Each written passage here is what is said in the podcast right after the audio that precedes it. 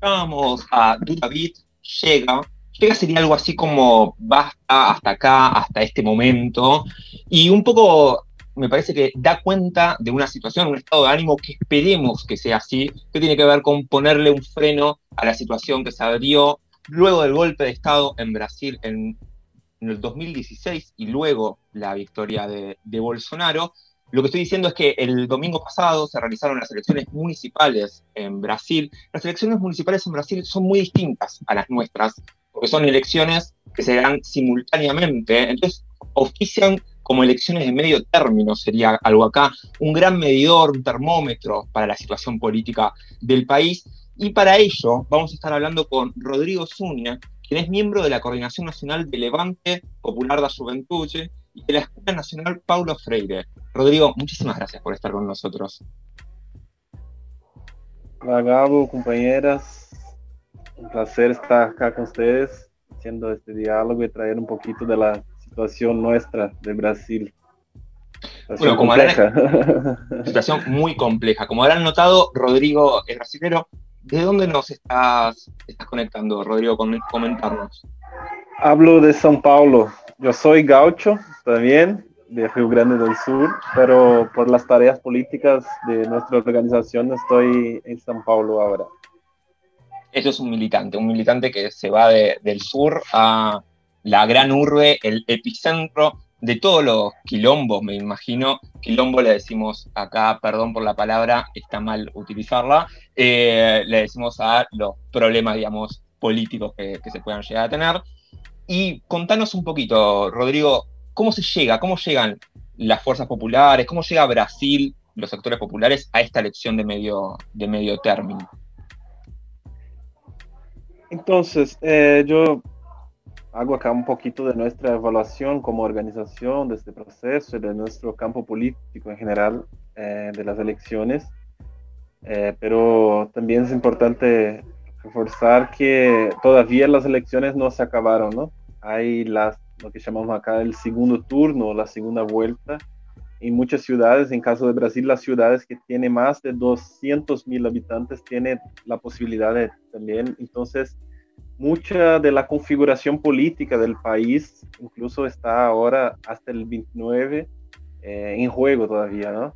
Entonces es una evaluación parcial de ese, proceso electoral y, que trae algunas cuestiones así, eh, muchos análisis del proceso que todavía se confrontan, hay algunos más optimistas, otros más pesimistas en relación a este proceso, pero algunas cuestiones que son más importantes así que estamos evaluando es que, primero, es importante localizar este proceso electoral, ¿no? Como bien decías antes ahí, esta es la primera elección a nivel municipal en este proceso de, la estructura electoral en Brasil, ¿no? Que tenemos de cuatro en cuatro años las elecciones a nivel municipal, los municipios. Y esta es la primera elección municipal después no, en 2016 tuvimos eh, un mes después del golpe en contra Dilma, cuando se consolida el proceso, tuvimos la primera elección. Y esa elección fue un desastre para los sectores eh, populares, ¿no? En general, porque estaban todavía este clima del golpe de Estado, la ofensiva de la, de la derecha, de los sectores organizados ahí, en torno a la, de la operación Lava Jato, que decimos acá, ¿no? Que fue esa operación judicial y todo que llevó el golpe de Estado. Entonces, estas elecciones de 2016 tuvieron, así, estaban en medio de, este, de este huracán político, ¿no? Y esta elección 2020 viene en, otro huracán, que es el huracán de la pandemia. Entonces, consolidado en un proceso político, entonces localizar ese proceso es muy importante porque ahí también podemos sacar lecciones de, cómo aprender. Entonces, ese contexto del aprofundamiento de la crisis política, económica, social, ambiental y sanitaria, con la, bueno, ustedes están acompañando la situación general, lo que representa la forma negacionista del gobierno Bolsonaro en relación a todo el proceso de la pandemia y se generó todo, eh, como dicen ustedes también, un quilombo político en general porque tuvieron las posiciones de gobernadores, alcaldes, que son los prefeitos acá nuestros, ¿no? Que decimos, Entonces ese escenario fue lo que conformó ese escenario muy eh, influenció mucho en el proceso de los métodos de hacer la política como hacíamos, ¿no? Tradicionalmente, así, de ir a las casas, de hacer esto. Eh, influenció también los procesos, también tuvieron cambios de las reglas, algunas reglas electorales que influenciaron el proceso de conformación de las fuerzas políticas para disputar eh, las elecciones. entonces, ese proceso una característica inicial acá para puntuar, esta, una elección que, que en, mucho, en muchas partes, esta cuestión de la, la relación con la situación, o sea, de, aquellos candidatos que ya estaban ocupando sus cargos a nivel, en el poder local, que se tuvieron la reelección. Un dato acá, que 70% se reelegieron, o sea, eran personas que ya estaban, ya eran conocidas, porque por otro lado, y acá dentro, dentro rápido, para irnos en diálogo acá, esta cuestión de los resultados. Porque hay también ahí un riesgo de, caer solo en las cuestiones más matemáticas, de, los números que representan. Y para nosotros hay que hacer una evaluación política más general, porque hay cuestiones simbólicas que son importantes también de, sacar como aprendizados de ese proceso y como, como síntesis del proceso. De no caer, porque la política, como sabemos, no es una, una, ciencia exacta necesariamente. La parte matemática es importante, pero no es eso solo. Eso, y, y, el último tiempo, perdón que te, que te, interrumpa, pero da cuenta bastante de este elemento acontecional de, de, la política.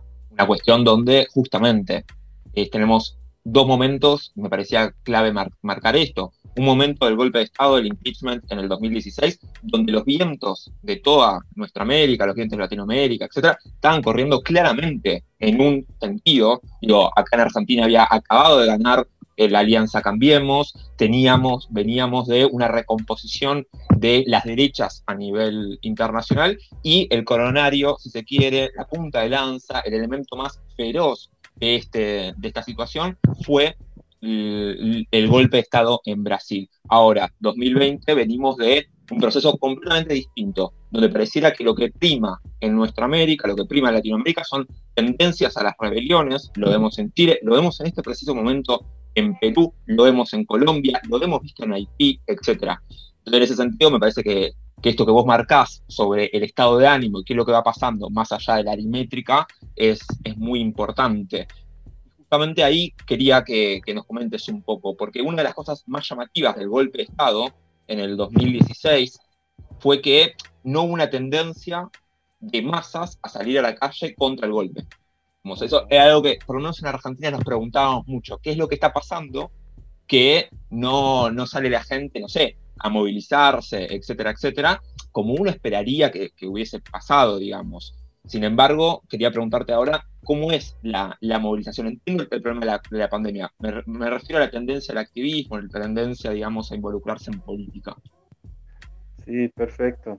Eh, esas cuestiones internas de las contradicciones también que venimos de los gobiernos neodesarrollistas, ¿no? De Lula y Dilma, en un primer momento, y es importante marcar eso, el, los gobiernos acá en Brasil alcanzaron, la izquierda llegó al, al, al gobierno a nivel nacional en un momento de descenso de la lucha de masas en nuestro país, ¿no? Llegaron entonces mucho más una perspectiva de la crisis ahí del neoliberalismo de los 90 y también en esta perspectiva de un gobierno de, de coalición de clases ahí, ¿no? La propuesta fue esa. Y ahí tenemos una crítica que fue, creo que se, se refleja en este proceso de por qué no tuvimos un proceso de movilizaciones en torno de eso, como ocurrió en otros países nuestros, acá de, de nuestro continente, para defender el gobierno, ¿no? Recordemos que en 2014 en Brasil tuvimos una victoria electoral así muy importante que incluso fue más allá de la victoria eh, solo del Partido de los Trabajadores, ¿no? Fue una victoria de los sectores progresistas en la segunda vuelta acá en Brasil, una victoria muy apretada, y que de ahí luego se empieza incluso el proceso del anuncio del golpe ¿no? de, por sectores no reconocimiento de la, la victoria de Dilma, ¿eh? y ahí creo que hay un, error clave que tuvo el gobierno y consecuentemente, ¿no? No, no, nosotros hacemos una evaluación muy sincera, tranquila, e incluso nos ponemos adentro de ese proceso también como izquierda en general, no de este o de, aquel, de aquella organización. Pero que fue lo, lo, que fue trágico, que fue luego que asume el gobierno Dilma a cena ya con medidas que fueron en, contra de, todo lo que estaban los sectores defendiendo en 2014. Entonces hay también un sentido de desánimo en ese sentido de que eh, así había sectores que había eso como casi traicionados porque elegimos un gobierno y luego para incluso una medida de intentar reestabilizar el sistema político todo ella toma medidas de acuerdo y mucho más. Entonces nombra para la, economía un sujeto neoliberal empieza con medidas de, de, de ajustes fiscales con todo el paquete neoliberal y en eso se pone en una ofensiva de esta derecha más, eh, eh, de la extrema derecha incluso que surge de ese proceso, de, ese proceso ahí, combinado también, eh, eso no es con la gran ofensiva ahí de los grandes medios de comunicación, de esta ofensiva a nivel continental que todos estaban vivenciando. Entonces, ese escenario... eso que contás, Rodrigo, me suena muchísimo, esto de tratar de calmar a la derecha dando concesiones, me parece una dinámica no sé dónde me está sonando mucho, creo que lo estuve leyendo en los diarios eh, este año en Argentina. Sí, esto es muy peligroso, ¿no? Porque hace no, y estamos en un proceso, en el sentido del ánimo de las masas, 2014 fue muy simbólico la victoria, fue una victoria muy apretada en contra de todo el sistema de la derecha tradicional, de los grandes medios de comunicación, ¿no? La Red Globo en Brasil, que es la, el monopolio, tiene el monopolio de los medios y otros errores que habían de antes, ¿no? De este proceso todo que fue los gobiernos de Lula y Dilma. Dos acá, y que creo que hago esa comparación incluso con el proceso de Argentina, que nos parece que fue eh, distinto.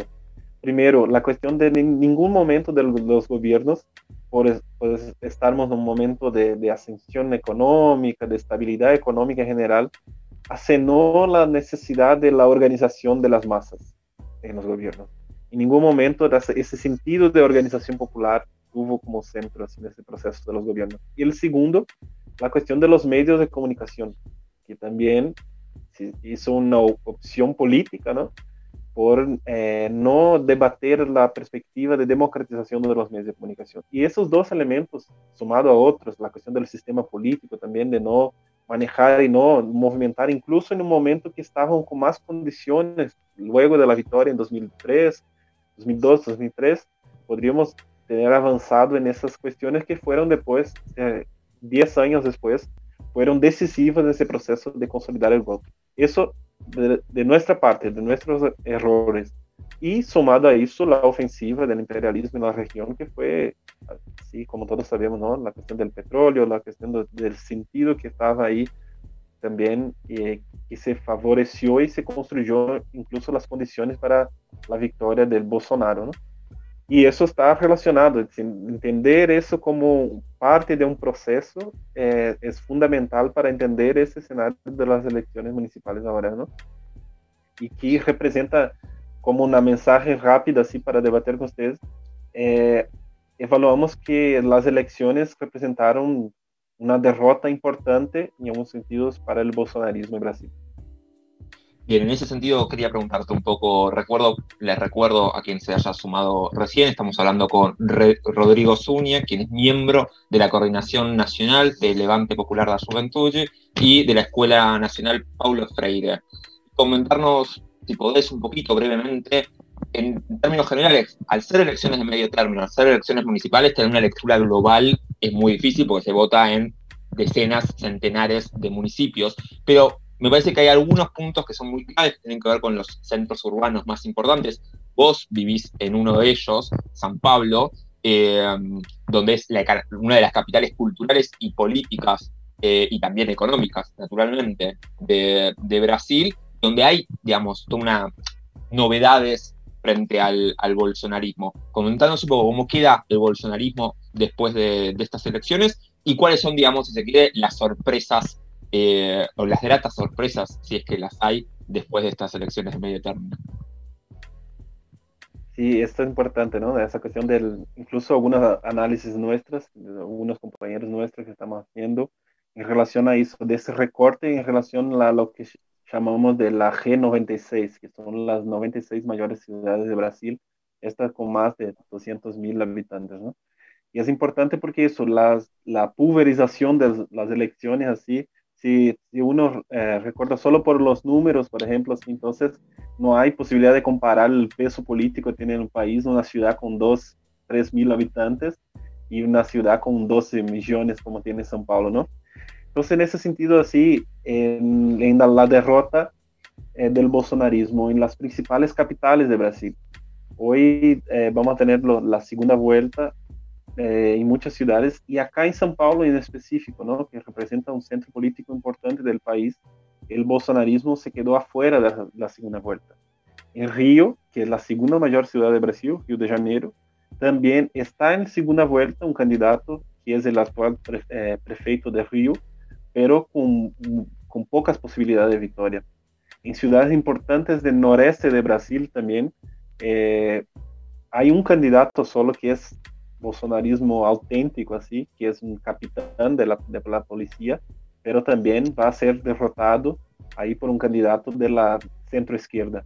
En sur de Brasil también, en Porto Alegre, que es una capital importante, en el sentido más geopolítico de Brasil, también la, la, segunda vuelta tiene, hay chances de las candidaturas de izquierda, una candidata del Partido Comunista, que fue la vice de Haddad en las elecciones de 2018. Entonces hay una reconfiguración, lo que llamamos ahí, del sistema partidario brasileño también, es importante analizar, incluso porque los bloques así, son más diversos de lo que teníamos hasta 2016. ¿no? Hasta en, vivimos casi 20 años en una bipolaridad de dos partidos que aglutinaban esos diversos sectores, ¿no? El Partido de los Trabajadores, que, que hegemonizaba el campo más progresista, la izquierda, y el Partido de la Socialdemocracia Brasileña, que fue el, el que implementó el neoliberalismo en Brasil, que es el PSDB, y es es muy generoso es muy generoso que mantengan el nombre de socialdemocracia después de los estragos sociales que hicieron. Eh, Una paréntesis. Es muy, es muy generoso que mantengan, pero y esta, la, el golpe de Estado de todo lo que, se, que fue, que vivimos acá, eh, explotó este sistema partidario que teníamos y ahí de, esos escombros que surge, por ejemplo, una figura como Bolsonaro, de, esta, en esta posibilidad pero en las novedades ah, creo que son buenas en ese sentido, ¿no? Hay en cierta medida una, una, una renovación de la izquierda, incluso de los cuadros de la política, ¿no? Tenemos acá en São Paulo en la segunda vuelta un candidato del PSOL, que es el Partido Socialismo y Libertad, que es un joven, también tiene menos de 40 años, que está en la segunda vuelta con un programa y hoy apoyado por todos los sectores progresistas en contra un candidato del PSDB, que, es el partido que, que, tiene el gobierno del Estado también, que está a 20, más de 20 años en la, en la, la gobernación acá en el Estado.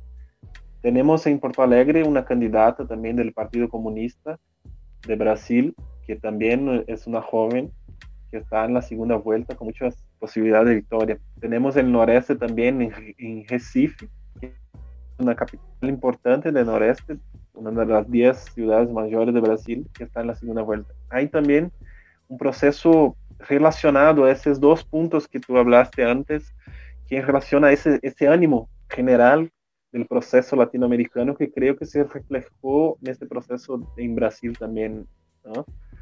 esta cuestión de las agendas, de la agenda de la lucha antirracista, que en nuestro país es algo muy fuerte, incluso hoy tuvimos una movilizaciones muy grandes ahí en relación a la muerte de un, hombre en la ciudad de Porto Alegre, dentro del Carrefour, el mercado por la, seguridad del supermercado eh, entonces hay un, sentimiento más general así de, esta perspectiva de renovación que incluso dialoga ahí también con la perspectiva de la propia izquierda, ¿no? Estábamos en un momento así que las viejas figuras de la política eh, salen en cierta medida así derrotados de ese proceso eh, por esta aparición ahí y, y, lo bueno que fue una, una sorpresa más para por la izquierda que por la derecha. ¿no? Totalmente, eso creo que, que es efectivamente, como, como, lo, como lo decís, una sorpresa, eh, por lo menos para quienes no veníamos siguiendo el minuto a minuto en Brasil, que candidatos claramente alineados con, la, con las izquierdas lleguen a poder disputar gobernaciones de ciudades muy importantes y diría capitales a nivel mundial, digo, porque disputar San Pablo no es disputar eh, una intendencia cualquiera, estamos hablando de una de las ciudades más importantes a nivel mundial. Volviendo un poquito y ya yendo al final de la, de la entrevista, que nos queda poco tiempo, vos mencionabas un poco de alguna manera que de esa podredumbre del eh, sistema político brasilero que había entrado en cierta decadencia, en cierta eh, cierta degradación, había surgido Bolsonaro, ¿no? Un viejo, un viejo dirigente del Partido Comunista Italiano, Antonio Gramsci, decía que cuando lo viejo no terminaba de morir y lo nuevo no terminaba de nacer, surgían los monstruos. Bueno, en ese claroscuro donde surgen los monstruos, no solamente surge Bolsonaro, y quería preguntarte por los otros eh, fenómenos en Brasil. Hay algo que nos llama mucho la atención. Hace algunos días charlábamos con Marcos Terruggi, eh, y Marcos nos comentaba, que es amigo tuyo, eh, nos comentaba que em, había un elemento importante en la política latinoamericana, que es una vuelta, si se quiere, a la participación política de los militares, de las policías, etc. Quizás el golpe de Estado en Bolivia haya sido muy claro y muy ejemplificador en ese sentido. Pero el otro elemento claro y ejemplificador es la participación de militares eh, y policías en las elecciones de, Brasil. ¿Podrías comentar un poquito cómo, cómo se está viviendo ese, ese proceso? Bien. Voy a comenzar, yo decía que no voy por la matemática, por los números solo, pero un número es interesante, así que, que estaba escuchando ahora uh, un análisis de João Pedro Stedger, del MST, y traía un dato que es importante, sí. Es que eh, tuvieron como 7 mil candidatos en Brasil a prefectos, que son los alcaldes, intendentes, ¿no? o sea, 7 mil eh, candidatos venían de las Fuerzas Armadas de algún sentido amplio. No sentido amplio, no organizados, no direccionados, pero influenciados por esta ola general que se generó incluso con la victoria de Bolsonaro y claro que eso, cuando se llega arriba, ¿no? Se entonces, influenciados por ese proceso, no organizados, incluso creo que es importante demarcar eso porque creo que no es una, una acción así tan organizada, ¿no? Pero influenciados por ese proceso a nivel general, la simbología. Que se decía el capitán fulano, el comandante no sé qué, cabo no sé qué, todos candidatos. Y de estos, eh, 10% se eligieron. Entonces, creo que también tuvo un efecto en las elecciones de 2018 mucho más fuertes, incluso con la, cuestión de las redes sociales, las fake news y todo este, este aparato, muy parecido incluso con la estrategia que se, utilizó en Estados Unidos, ¿no? Bolsonaro, este proceso es muy similar a a lo, que fue el Trump, incluso la derrota de Trump, creo que es para nosotros fue muy importante. Decíamos acá que la, que en Brasil era la victoria de Biden era uno de los lugares, mismo sabiendo que no se cambia muchas de las cosas, pero era importante por ese sentido simbólico de derrota de este proyecto neofascista que representa, ¿no? Y estas fuerzas eh, se jugaron ahí a la política, ¿no? Y eh, estos datos creo que son importantes también porque mismo que mantenga ese sentido simbólico de, de, de entrar en la política de una forma que no estaba, y eso no, yo me recuerdo así, es algo muy nuevo. En esas elecciones ya se bajó un poco de la, la, influencia que tenían de sus ideas a nivel general, incluso por el desgaste que tuvo el gobierno Bolsonaro en ese proceso. Muchas regiones el nivel de desaprobación del gobierno llega a las alturas. Hay tensiones adentro incluso de sectores de las Fuerzas Armadas que están incomodados con las posturas del gobierno Bolsonaro en relación a diversos temas, así que, bueno, ellos son lo peor, entonces eh, tienen vergüenza incluso de, de, de ser, de, de, que el presidente se diga, ¿no? Que son militares y, y, quieren incluso preservar la, la, institución Fuerzas Armadas en ese sentido. Entonces es un elemento nuevo, incluso en Brasil, como saben, también tiene esa cuestión de los paramilitares, ¿no? las milicias que decimos acá, que tienen una influencia. Ahí también muy relacionado a los sectores evangélicos, que es otro sector así que fue un sujetos muy decisivos en las, eh, las elecciones de 2018 que eligieron a Bolsonaro y que en esta elección en cierta medida no tuvieran el mismo suceso que tuvieron en otros procesos, ¿no? Entonces ese, ese es un clima general, pero es muy importante seguir manejando esto porque creo que esta, esta nueva forma de golpes de estados que, tuvieron esos como sujetos centrales en la política, ¿no? esos sectores de las fuerzas de seguridad en general, porque son las policías, el ejército, todo eso. Pero en estas elecciones, eh, por lo menos así, eh, una, una influencia menor do que fue la influencia en 2018. Creo que en cierta medida eso se dio también por el desgaste que tiene el gobierno Bolsonaro eh, en sentido general a partir de, la, de, las medidas ahora, principalmente en relación a la, cómo trató el tema de la pandemia y eso se generó en los sectores más de las, las capas medias, en los sectores más y tiene un peso, incluso eso es interesante, un dato importante. São Paulo tiene un peso muy fuerte en ese sentido, esos sectores medios, de las capas medias, ¿no? Incluso la campaña de Guilherme Boulos, que llega a la segunda vuelta, dejando de afuera incluso el candidato del PT, ¿no? Que, que se quedó afuera, pero ahora están juntos ya en la segunda vuelta.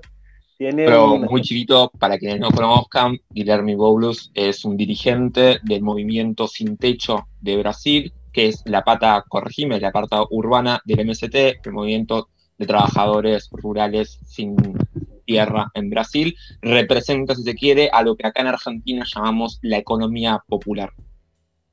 Sí, y, tuvo una influencia muy fuerte esos sectores, las capas medias de la sociedad. En San Paulo hay mucha fuerza en ese sentido con el campo artístico, cultural, y eso es interesante también porque hay una retomada de este ánimo ahí para debatir. Pero nosotros entendemos también que las elecciones son parte de un proceso de la lucha política, de la lucha de clases a nivel general, ¿no? Y sabemos que eso es una parte importante, pero que no es la única. Y tenemos muchos desafíos ahí para los próximos años. Ellas son un termómetro, como bien dijiste en el comienzo, del proceso político, pero no es un una cuestión definitiva porque tiene muchas particularidades. Entonces es imposible afirmar ahora que esas elecciones eh, ya apuntan quién va a ser el nuevo presidente porque hay muchas cosas ahí en medio del camino pero una cosa interesante para nosotros, así, eh, de, la, de la izquierda y de, sectores populares, es que eh, el ánimo está renovado para la lucha en, esa perspectiva. Y para finalizar esta línea de raciocinio, tenemos que semear este proceso así, porque solo semeando es que podemos cosechar la frente ahí con una victoria electoral que, será también, y sabemos que así como el bolsonarismo no es solo producto de elecciones, eh, no es solo por las elecciones que vamos a derrotar el bolsonarismo en la sociedad brasileña.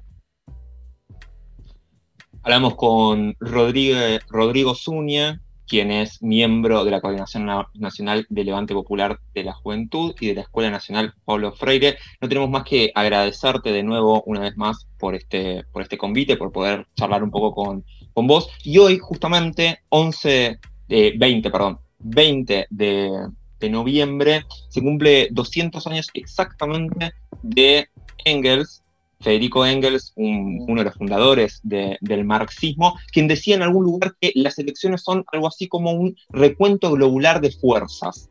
Bueno, en este recuento globular de fuerzas, lo que estamos viendo un poco en Brasil es cómo se puede combatir o cuáles son las fuerzas dispuestas a combatir a nada más y nada menos que el fascismo o esta suerte de nuevo fascismo. Así que estaremos muy expectantes para las elecciones, principalmente lo que pase en Porto Alegre con Manuela de Ávila y en San Pablo con Guillermo Goulus Así que muchísimas gracias, Rodrigo, por venir. Y si querés, puedes quedarte escuchando música con nosotros.